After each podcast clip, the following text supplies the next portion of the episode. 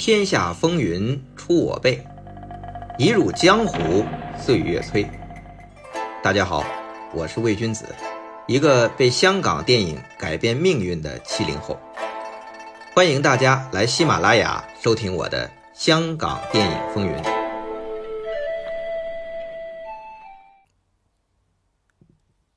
第二季还没结束啊，上期出了个番外，咱们再来个特辑。内容是什么呢？我在六月十四号上海国际电影节主持了一个甄子丹的大师班论坛，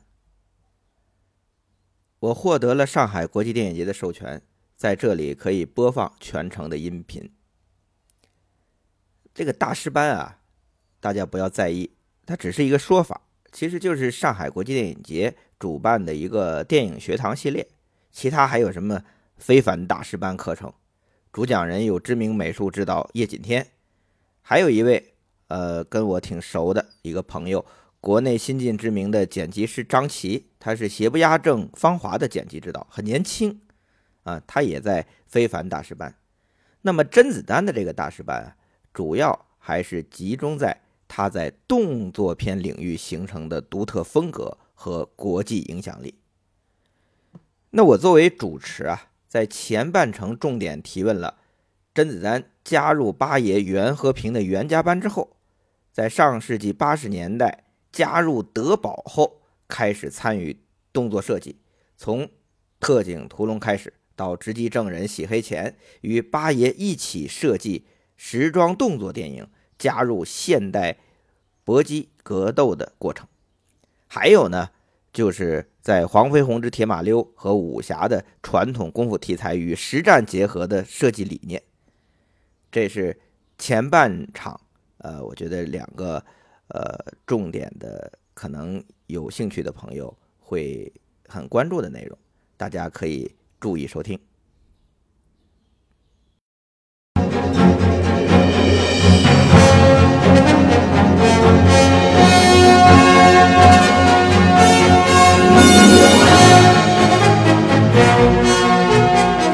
呃，现场的观众朋友，大家好，欢迎来到第二十四届上海国际电影节大师班论坛。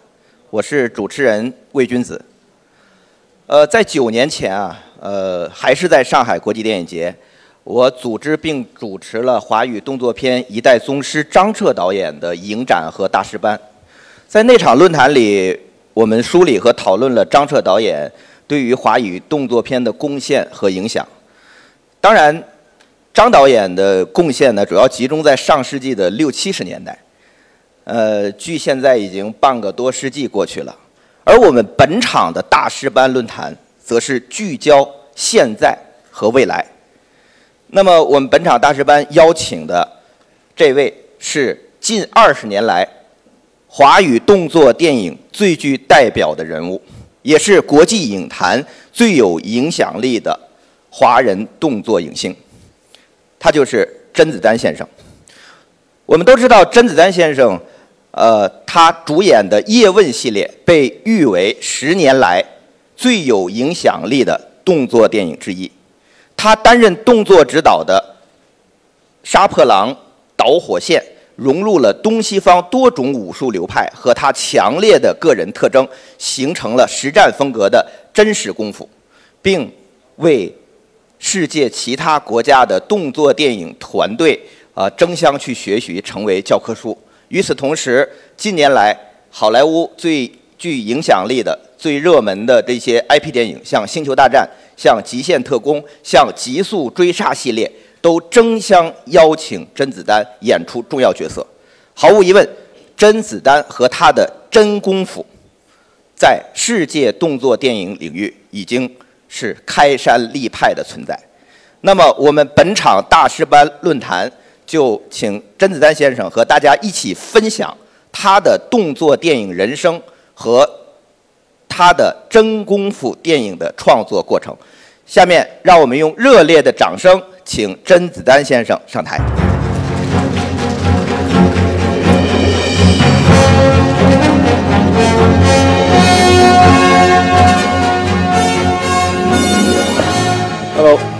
大家下午好。好，这个下午好。子丹已经和大家打完招呼了，那我们本场的这个大师班论坛啊，就正式开始。呃，还是要话说从头啊，这个要从子丹的这个家学渊源讲起，就是您的母亲。这是我们想首先了解您的母亲和传统武术对您的这个早期呃当年的熏陶。啊，一定的有一定的影响。其实好多影迷都知道，呃，我一开始从来没有想过当演演员的，因为我母亲是开武馆的。那么啊，我在十一岁的时候呢，曾经移民过啊去美国，那在美国也生活了一段日子。那么我母亲呢以前在大陆呢，就是从小就是练武的。那么两我在广州出生，两然后两岁去了香港。我母亲就是啊，她的门派就是这个太极跟八。八卦的一个内家拳的一个一一种门派，然后后来也啊开武馆啊，然后在美国也授徒，然后有曾经在八十年代了，在美国也啊好多的徒弟都呃来自各个呃大学啊，也曾经啊被美国一些武术界选为。啊，十大武术教练之一了。现在他年纪大了，他已经退休了。所以从小我是跟我母亲练武的。但是我小时候呢就比较顽皮，然后就喜欢去探索不同的门派。特别大家都跟大家都一样了，都非常喜欢李小龙了。所以从小我就看李小龙的电影，后来又看成龙大哥的电影，看香港的很多的功夫片。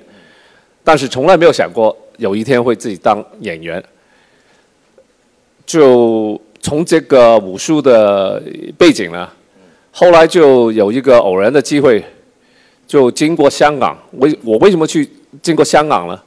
啊，我十六岁的时候，大大概应该是一九八零年嘛，去北京，北京武术队也是呃，在北京武术队待过一一年多的时间，就练这个啊比较。就是新新时代的一种套路的呃训练嘛，啊，因为呃刚刚才说我我对武术是很很有很有很好奇的嘛，我所有武术喜欢去探索去学习，就去了北京之后了，经过北香港就打算回去美国那段日子了，就给我的师傅就是带我入行的师傅袁和平导演。发局了，当时他要准要开一部功夫片，那部功夫片叫《笑太极》。为什么他要拍功夫片呢？就有一个来由的。他大家都知道，他跟成龙大哥拍了这个《醉拳》跟《神行刁手》，嗯，很经典的两部功夫片，改变了功夫片的当时的一一个潮流。然后他就大家就分开了发各自发展。陈大哥呢去了嘉禾，然后袁和平先生呢导演呢他就去了，就是没去嘉禾，但是他也他的愿望就是啊，有没有可能再创一个高峰，就是再拍一些能够超越《醉拳》《神行刁手》的的片，然后就搞了一个剧本叫《笑太极》，但是里面的啊主角是一个年轻的一个。当然，必须要功夫很好的呃演员啊，特别当时功夫片必须要演员本身是有很扎实、很深厚的功夫底子嘛。那么找了好几年都找不到，这个就是我们的缘分。原来他的姐姐是我母亲曾经教过的一一个徒弟之一。嗯他姐姐就跟刘和平说：“啊，有一个。”年轻人，一个小孩儿，当时我十八岁，嗯十七八岁，大概这样子。然后就你你见见他吧，啊，他就带着他的袁家班就出来，我们喝茶，然后就问了我很多的问题，然后就啊安排了试试镜，找了他的班底，拿了两部机器，然后就对着镜镜头讲话，嗯。类似这样子的一一个一个一种啊、这个程序了。两个星期之后呢，他就给我一个合合约，然后说，哎，我准备准备签签你三年，然后第一步叫最太极，嗯，是直接这样开始了。那么从那天开始，我就有一点糊里糊涂的就入行了，就就拍了将近四十年了四。十年，对。其实从开始啊，就是这个子丹学武术也好，或者是像李小龙那种偏实战的动作格斗也好，毕竟是一种呃武术的那种训练。可是电影我们知道是一个剪接也好，摄影也好，各种技巧的一个综合。那拍动作和你打动作应该完全不一样。作为一个初入门者，在当时您是怎么经历这个一？开始我就搞不清楚的，我真的以为功夫片就是哎，在功夫看到的功夫上，在电影看上看到的那些功夫，真的可以这样做的。嗯，哇，原来很多技巧。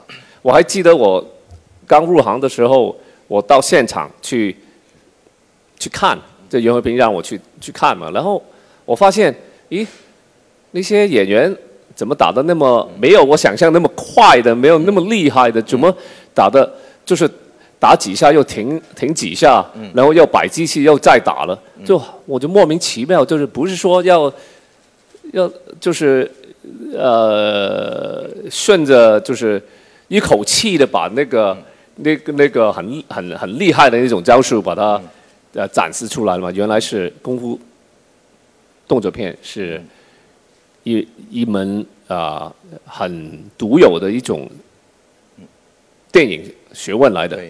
完全就是是中国 电影的一个很独特的一种艺术来的。嗯，当然这种技技术还有艺术，经过那么多年来的发展，到今天的也也另外一种领域了，也跟我们当初其实当初的那种拍动作片、拍功夫片是比较简单，比较嗯，第一演员根本不需要演技，嗯，真的不需要怎么演演，因为大家都都看着这个演员去、去打嘛，而且打得很长，打得过瘾，打得打得很刺激，他就不理你里面不讲究，因为大家的观众的心态就我要看好好看、好过瘾的武打嘛，他就不会去考究你里面的所有的，包括演员的演技、剧情的合不合理，嗯。反反正你打得好看，大家就觉得这个片好看，然后就票房又卖座，然后就就这种风气就一直延伸下去了。嗯，随着大家对于电影的呃呃是欣赏的水平越来越高了，嗯，特别这近这十几年，大家对于科技啊，大家都有手机，大家对于呃自己拿个手机都可以拍拍些东西出来。大家对于所有影视的一种欣赏的水平，已经跟以往的真的一天一地了。所以随着这个这个这个呃观众的水平、观众的要求，咱们拍电影的幕前幕后都必须要同步的去提升，不然的话，观众会离你离你而而去。是其实，在和呃袁和平导演，那我们行内都叫八爷嘛，他跟他合作的过程中呢，我们知道八爷有一个绰号，曾经是叫“天下第一武指”的，所以跟他合作的时候在，呃他的整个动作电影风格一直在变化。到八十年代中后期的时候，我们作为影迷就发现他有一个变化，就是他开始去拍警匪动作片，然后里边呢就融合了一些现代的一些呃搏击格斗的东西，这和八爷以前的那些传统的动作是完全不一样的。那么我们知道那个时候子丹已经开始在袁家班参与了一些动作设计的这个尝试，所以我们很想了解，就是在像直击证人呐、洗黑钱呐、那那那个时候是八爷在德宝时代的一个动作的一个变奏，那对于我们来讲是非常新鲜的。是，呃，早期香港电影，呃，特别在动动作片的类型，动作片是带领着整个电影的市场，呃，占有了整个动作的市场，因为大大部分观众都都看电影都看动作片嘛。啊，整个动作片的板块啊，分了好几个主要的板块，一个叫洪家班，洪金宝大哥导演的班底，然后陈家班、刘家班，还有袁家班，这个分得很清楚，特别以前那种大家比较注重传统规矩的电影，有点像江湖的一种味道的。大家如果你跟随着这个班底出生呢，你就必须要跟跟这个。我还记得我洪金宝啊、大哥他他找我拍戏的时候，他必须要跟跟袁和平打个招呼，然后说哎我要子弹怎么怎么这样。但一般呢，我们都不会就是随便的去去跑到人家的一个班底，就是这个就是一个一种规矩，以前的一种规矩嘛。那么当时呢啊、洪导演跟成龙大哥的那个，因为他也有嘉禾的一个一个整个呃最强大的一个电影皇皇国去支持，同时他们的片确实是当时是很卖座，呃基本上他们已经是占有了整个整个啊、呃市场，嗯，那么八爷啊啊很坦白说，当时几年都没拍戏了，嗯，整个观众的啊、口味从以前我们拍那种民初的功夫片，突然间变成了时装动作片。那么当时洪大哥跟成龙大哥就拍了好多的成功的卖座的片，比如说 A 计划啊，还有快餐车啊，五福五福五福星星啊，对，那那那一类的那些片都非常卖座了。然后八爷就很，其实是有点有点有点有点困扰了。嗯。三年没拍电影。嗯。三年真的三年没拍。然后他他三年没拍我也三年没拍电影，因为我跟着他了嘛。人家班对人家去开工，我也不可能就是哎，我可可我可以去那边 捞个捞捞一个角色去拍嘛，不行。那么就跟着我师傅，他那不拍戏，我就不拍戏了。嗯那么大家在在平常就是讨论到啊，如果我要开片开片拍一部时装片，因为潮流是流行时装片呢，我用怎么拍怎么怎么怎么怎么拍。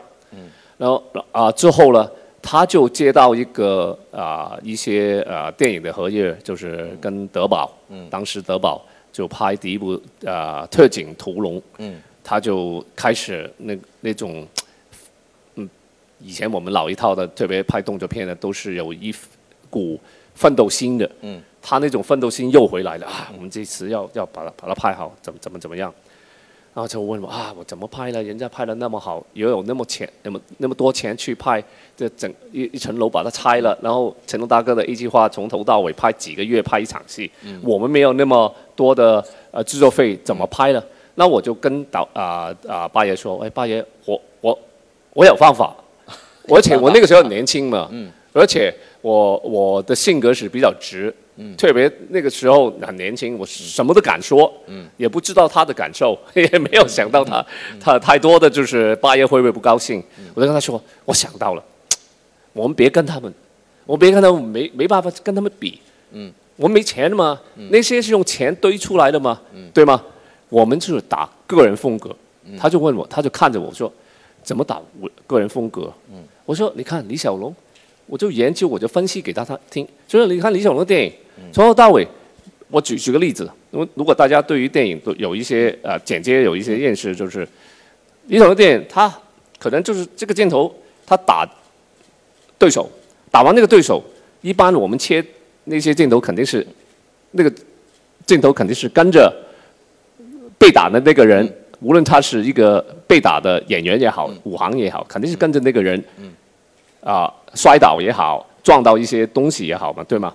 但是大家如果看李小龙的片呢，李小龙的镜头永远看留在李小龙的，他没有留留，他不理你，就是他被打那个武行到底被打的什么的程度，但是你没觉得不好看，你也没有觉得他不够力，你反而觉得他很有魅力，就是这个人打完之后，之前之后的那种味味道，就是他怎么会用，怎么会出那一拳？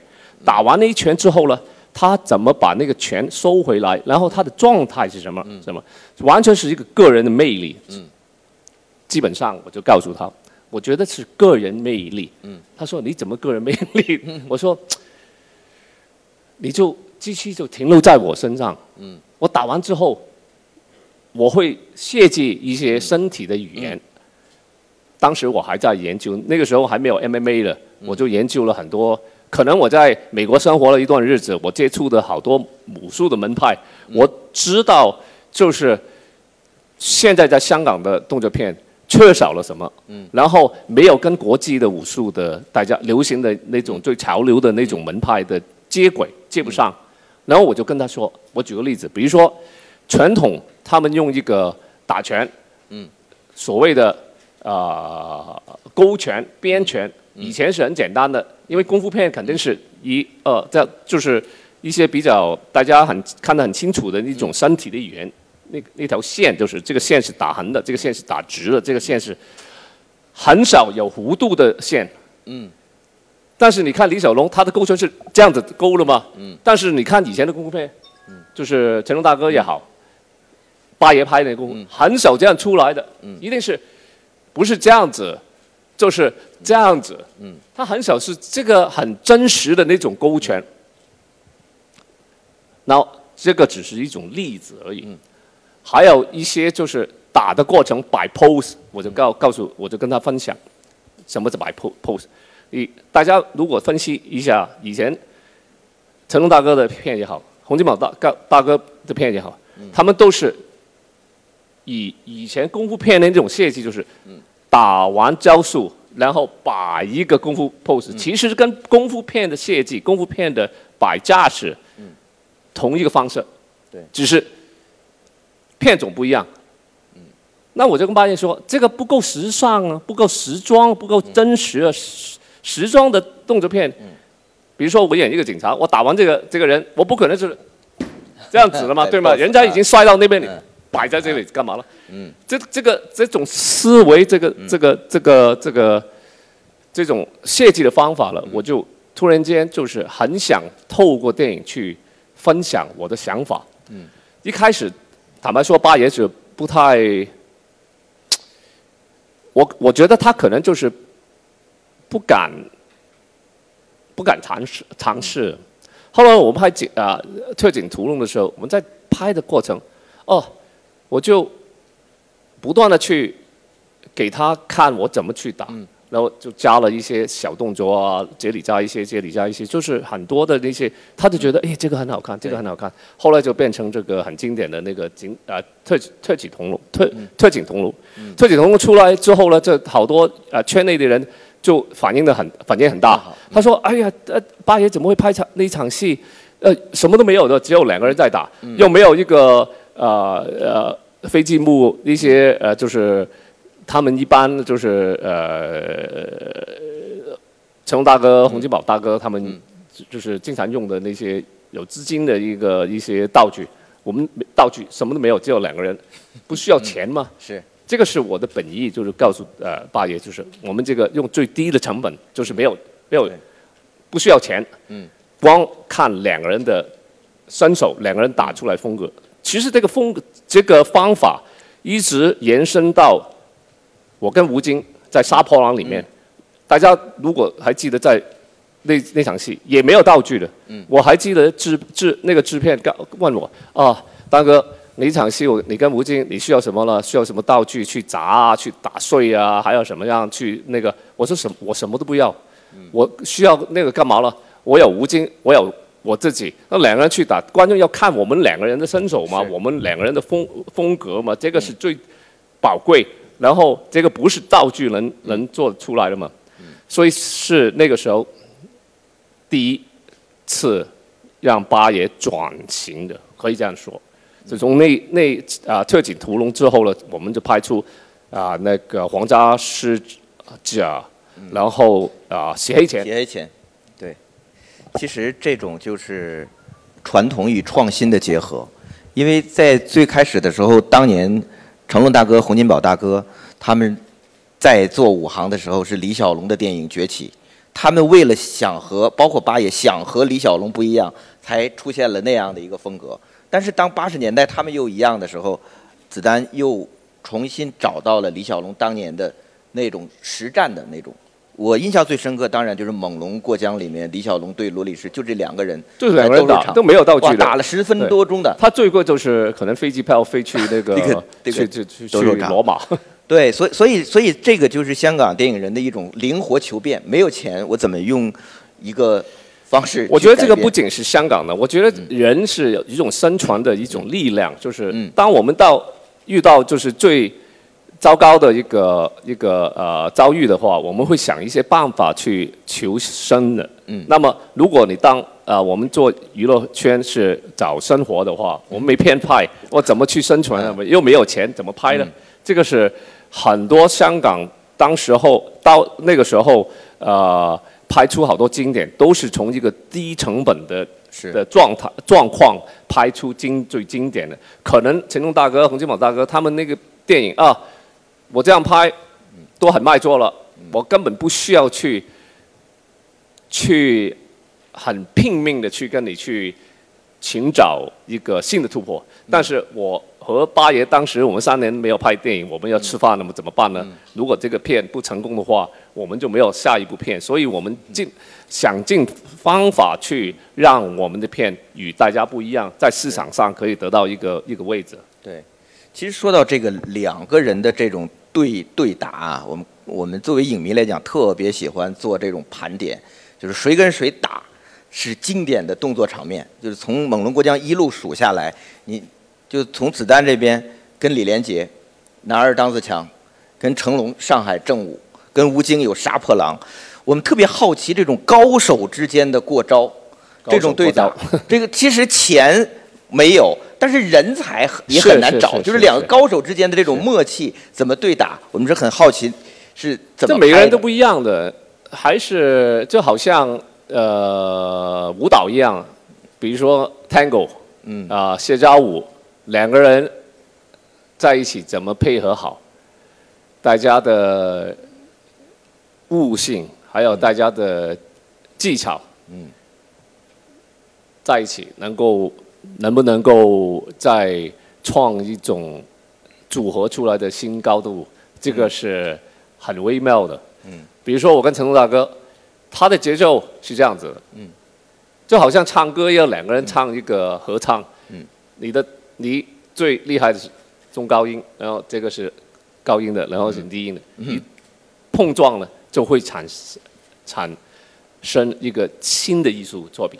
我跟成龙大哥，我我们第一次打的就就是那个上海，我那个时候我我演了一个反派嘛，我跟他打，因为我知道成龙可能我是看也看成龙大哥的戏大嘛，我我估计我都明白他的打的风格，嗯，那么多年来其实大成龙大哥有他的很独有的自己的风格，他其实没有什么变的，这可能故事变。人物变，他打的风格都一样的，啊，拿一个杯子，然后转两下，然后打，啪啪啪啪，然后就啪了，就他肯定是这样子嘛，然后跳跳一个打一个跟斗，然后就哎呀，这个跑擦擦屁股，然后就走 走走去，开玩笑啊，所以我就知道大概陈大哥的的节奏是这样子。那么我在跟他打的时候，除了我要配合他的，我不能他这样一二三四五，我我是一二三四五六七，大家就会乱的。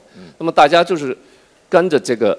节奏去找一个平衡点，嗯。啊，同时我尽量在两个人的出来的效果，去表达我自己个人的风格，嗯，跟他打也不一样，跟李连杰打也不一样，跟吴京打也不一样，嗯，其实那么多人我合作过，其实最让我啊真的要要啊有两个人让我去。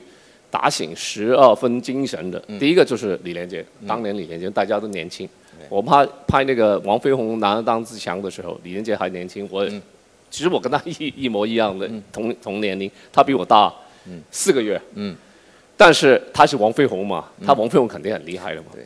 那么，但是我必须要表达自己的一个状态，因为我演我演那个大反派，同时。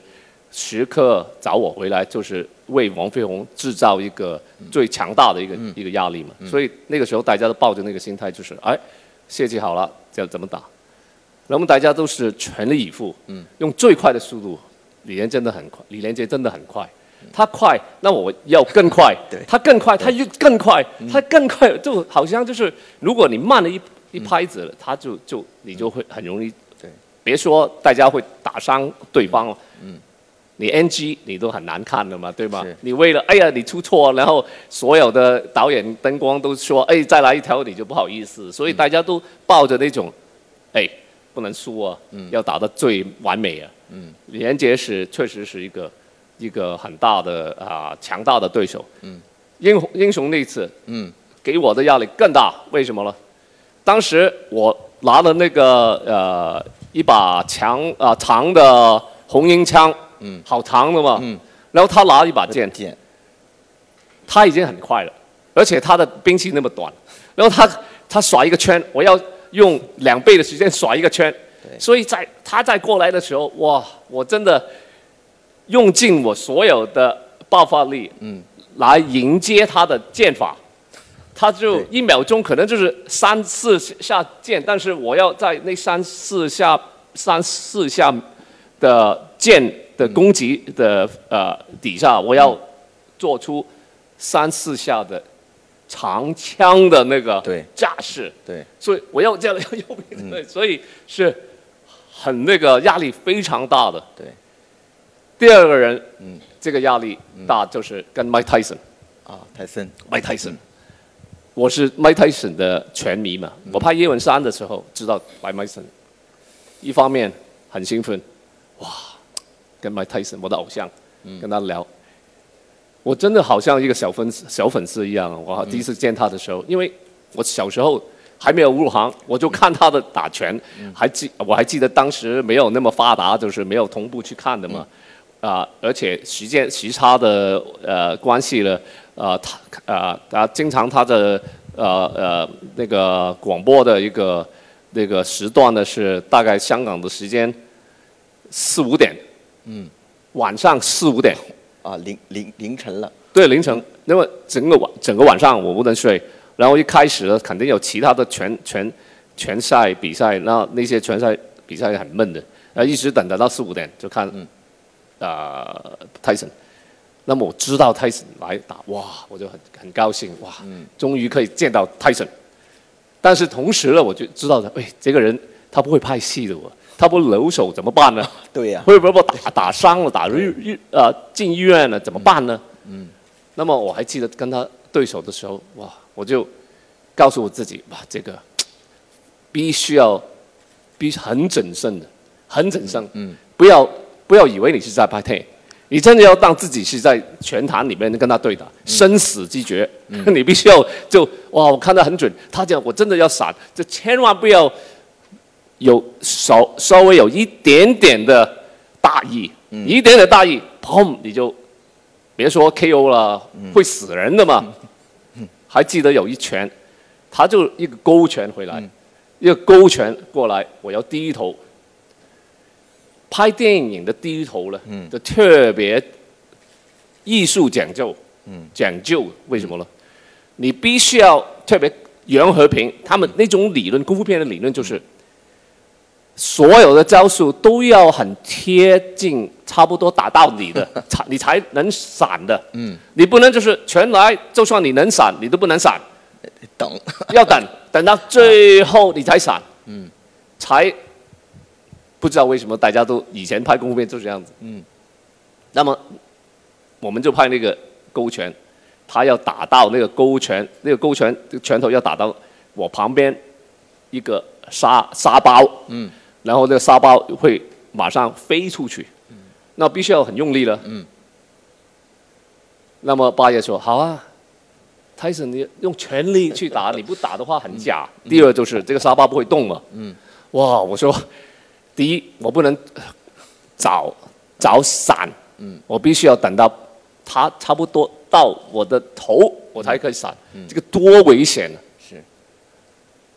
幸好我把那个拳闪了，但是我可以当时我感觉到他的拳的风，你知道吗？嗯。咻过来，就好像我感一个货车很大的一台大的货车，嗯，冲着我来，我感觉到那种风啊，嗡，哇！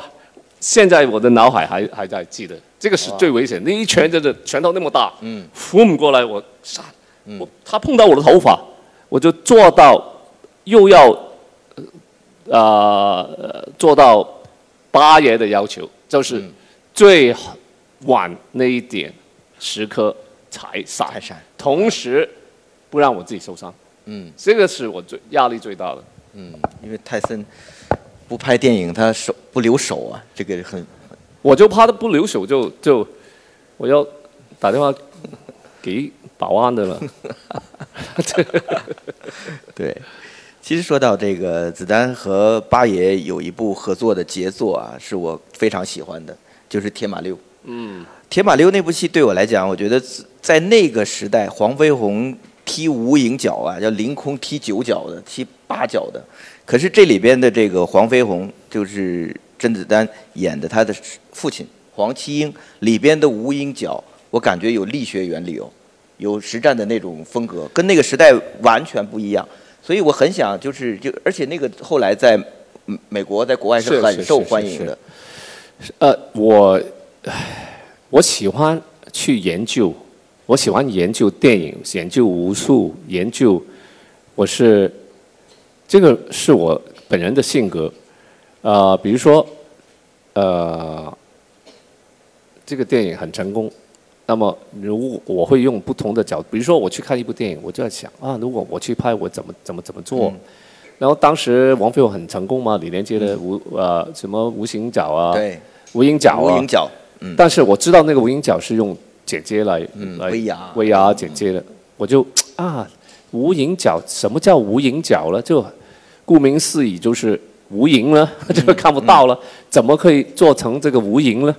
我就在想啊，是否我们用机器的呃功能，可以让大家看到那种无影，但是同时也看到这个演员本身的功夫，才才才好看呢？不然的话，你就把它剪得很碎，然后用一些当时的电脑特技。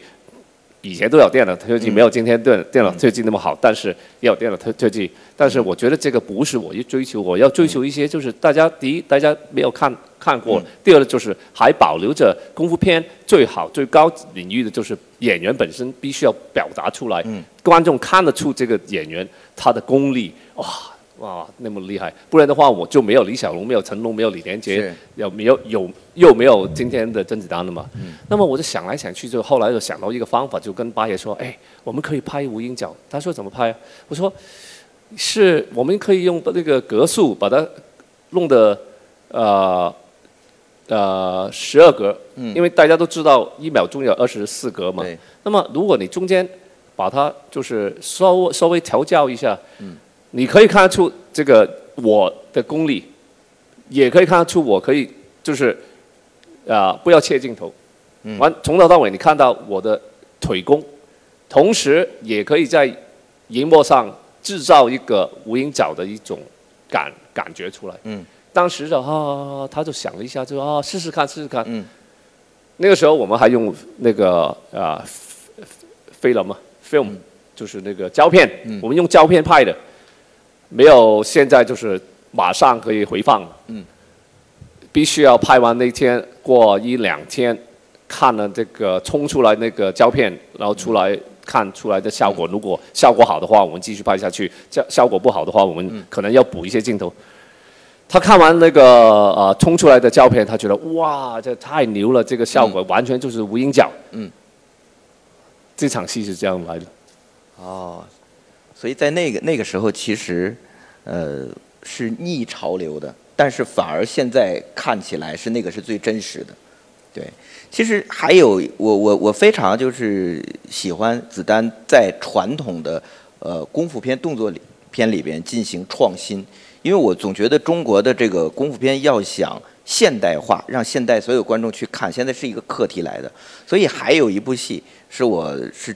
真的里边有有一场是我看到的时候，我去拍掌，我去我说哇，我怎么能能能能做到？就是武侠里面子丹和惠英红那场红拳对双刀，因为是把刘家良的南拳呢，用用现代的那种格击的方式。我说哦，这这这个整个呈现的效果，作为作为我一个动作片影迷来讲是是拍手的。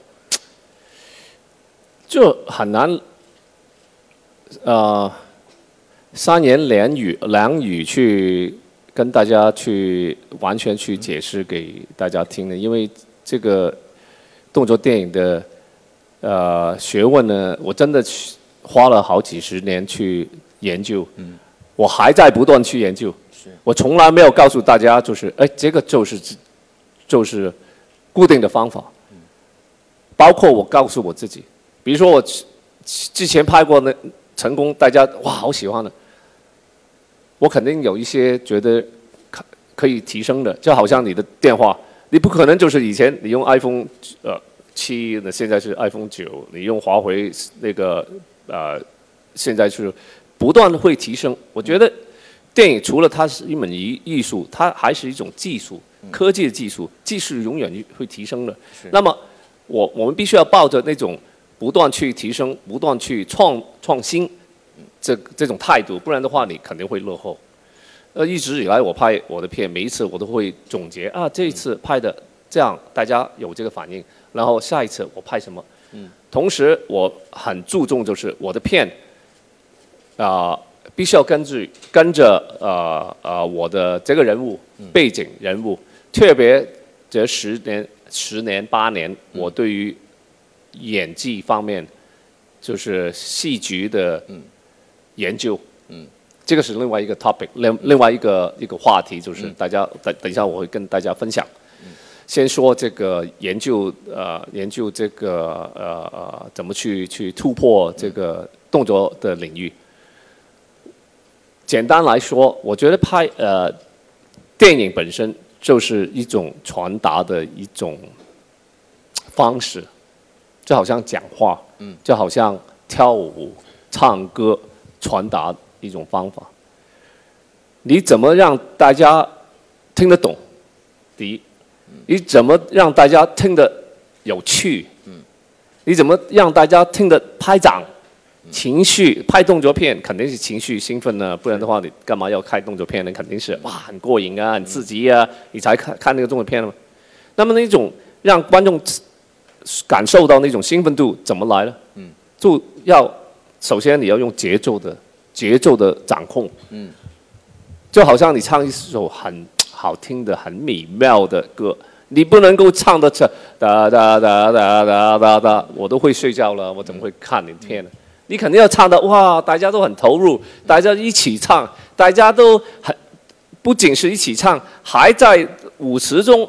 大家起舞了，大家一起跳舞，你才可以达到这、这、呃、这、呃、这个、这个追求的目标嘛。嗯。所以这个理论呢，我一早就总结了，就是我怎么让我的设计的动方面让观众觉得啊，一层一层的追下去。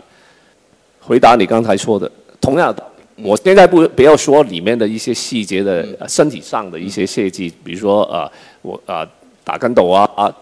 那一拳啊，那个牛，那那那些只是只是一种包装，对，一种道具，一种啊一种呃新的一些呃衣服来的。嗯。啊，我我哦，这次刚看到追那那头牛，然后在那个屋顶在跑来跑去，这个是一种很花的一种包装来的。嗯。其实是我的节奏的掌控。嗯。我怎么让前面让。你感觉到这个人必须要出手了，魏英红来打我了，嗯，逼得我出手，嗯，我然后观众就你还不出手，郑然还不出手，嗯，然后我出手了，嗯，出手之后呢，出手之后了，郑然出手了，然后魏英红他怎么反应？他怎么要？他做什么？嗯，然后我设计了，哎，他准备要追他下去，追到哪里啊？我就开始铺排那种。各个那种思维，基本上我就引你进去我的局，让你的情绪进入我的那个局里面，一路把你的越推越高，啊，就给一些哎，到那个位置停一下，就让你喘一下气，感受一下当时那个我设计出来的整个整个整个局，然后整个那个那个那个啊情绪，嗯，再推一层。就好像再用回唱歌、讲话，肯定有开始、中间、高潮到结尾嘛。嗯，这个是最基本的嘛。讲话都有这个这种的技巧了，有一种方法，你不能乱说，说了一堆，说那句话，再说那那句话，听的那些人都不知道，莫名其妙不知道你说什么，对吗？所以这个这必须要有一种节奏的铺排，这个完全是节奏的控制。这种节奏控控制了，我一路都没有怎么变，一路都是拿着这个节奏的控制来设计所有我一路拍的那些大家喜欢的那些呃那些那些动作的一些设计，可能这一次用一些不同的呃剪接的技巧，或者是或许是那个镜头的控制。甚至演员本身表达出来的那种味道，但是节奏的控制，我觉得是最重要的。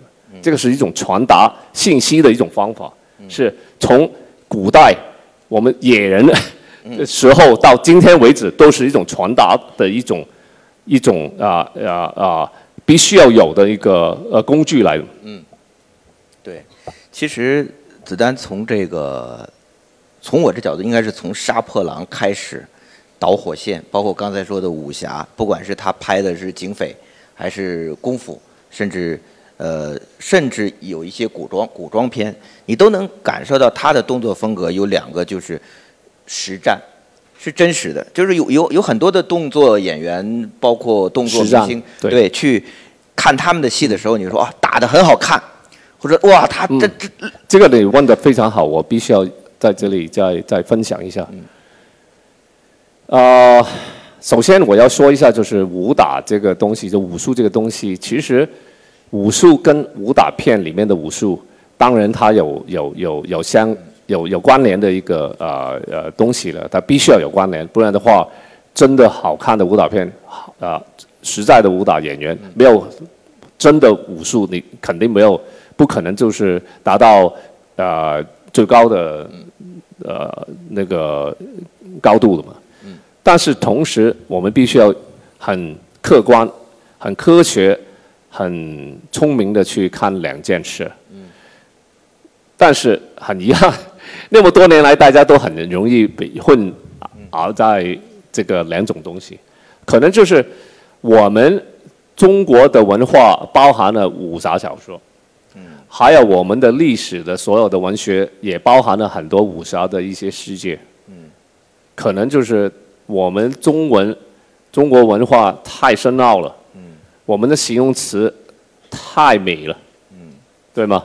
所有一些可能就是一些呃，其实没有那深奥的，用很美好的一个形容词呢，你就变成另外一个世界，就变成就是很抽象的。再再加上大家大家从小看武侠小说，觉得啊。武侠里面这个就是武术，其实武侠小说是一个一个很抽象的一个浪漫的想象。那么武术也也是，但武术经过多年来大家的描述了，也变成了很很很浪漫，太浪漫。嗯。啊，武打片我一直都觉得就好像演戏一样。嗯。演戏呢，最好的演技呢？就是让你相信我演出的这个角色，我演出的情感，我演出的这个人物，这个是最高的境界嘛，对吗？是。其实武打最高的境界也是要让你觉得我是最真实的，我并没有说我打的不是真实。嗯。他肯定有一个区别，就是真的武术跟嗯，就好像。你演一个杀人犯，你不能真的去杀人吗？你演一个精神病的，不可能就是你就真的是变精神有有问题吧？你是要演出来，嗯但是你怎么让你怎么演的成功？你必须要演的大家觉得你哇，这个人太好的演技，所以这个打的最真实，其实是一种演技来的。问题是很。那么多年来，大家都没有把那两种艺术——身体的最真实的艺术表演的水平，最高的水平跟最高的内心的呃演戏的水平结合在一起。嗯，我觉得今天拍动作片必须要把两者结合，才可以继续往下走。嗯，不然的话，永远都会停留在一个一个位置。你要打得最真实，但是你必须要具备有最好的功夫、最好的演技，用最真实的感觉，在这个荧幕上啊表演出来，让观众觉得哇，你这个这个一是一一一套理论来的。好了，到这里差不多是六月十四号上海国际电影节甄子丹大师班论坛的前半场，下期特辑。我们继续播放后半场。其实啊，后半场出了一点小状况，不见于官方内容，这个还挺有趣和意外的。下期呢，我会和大家详细介绍。下期见。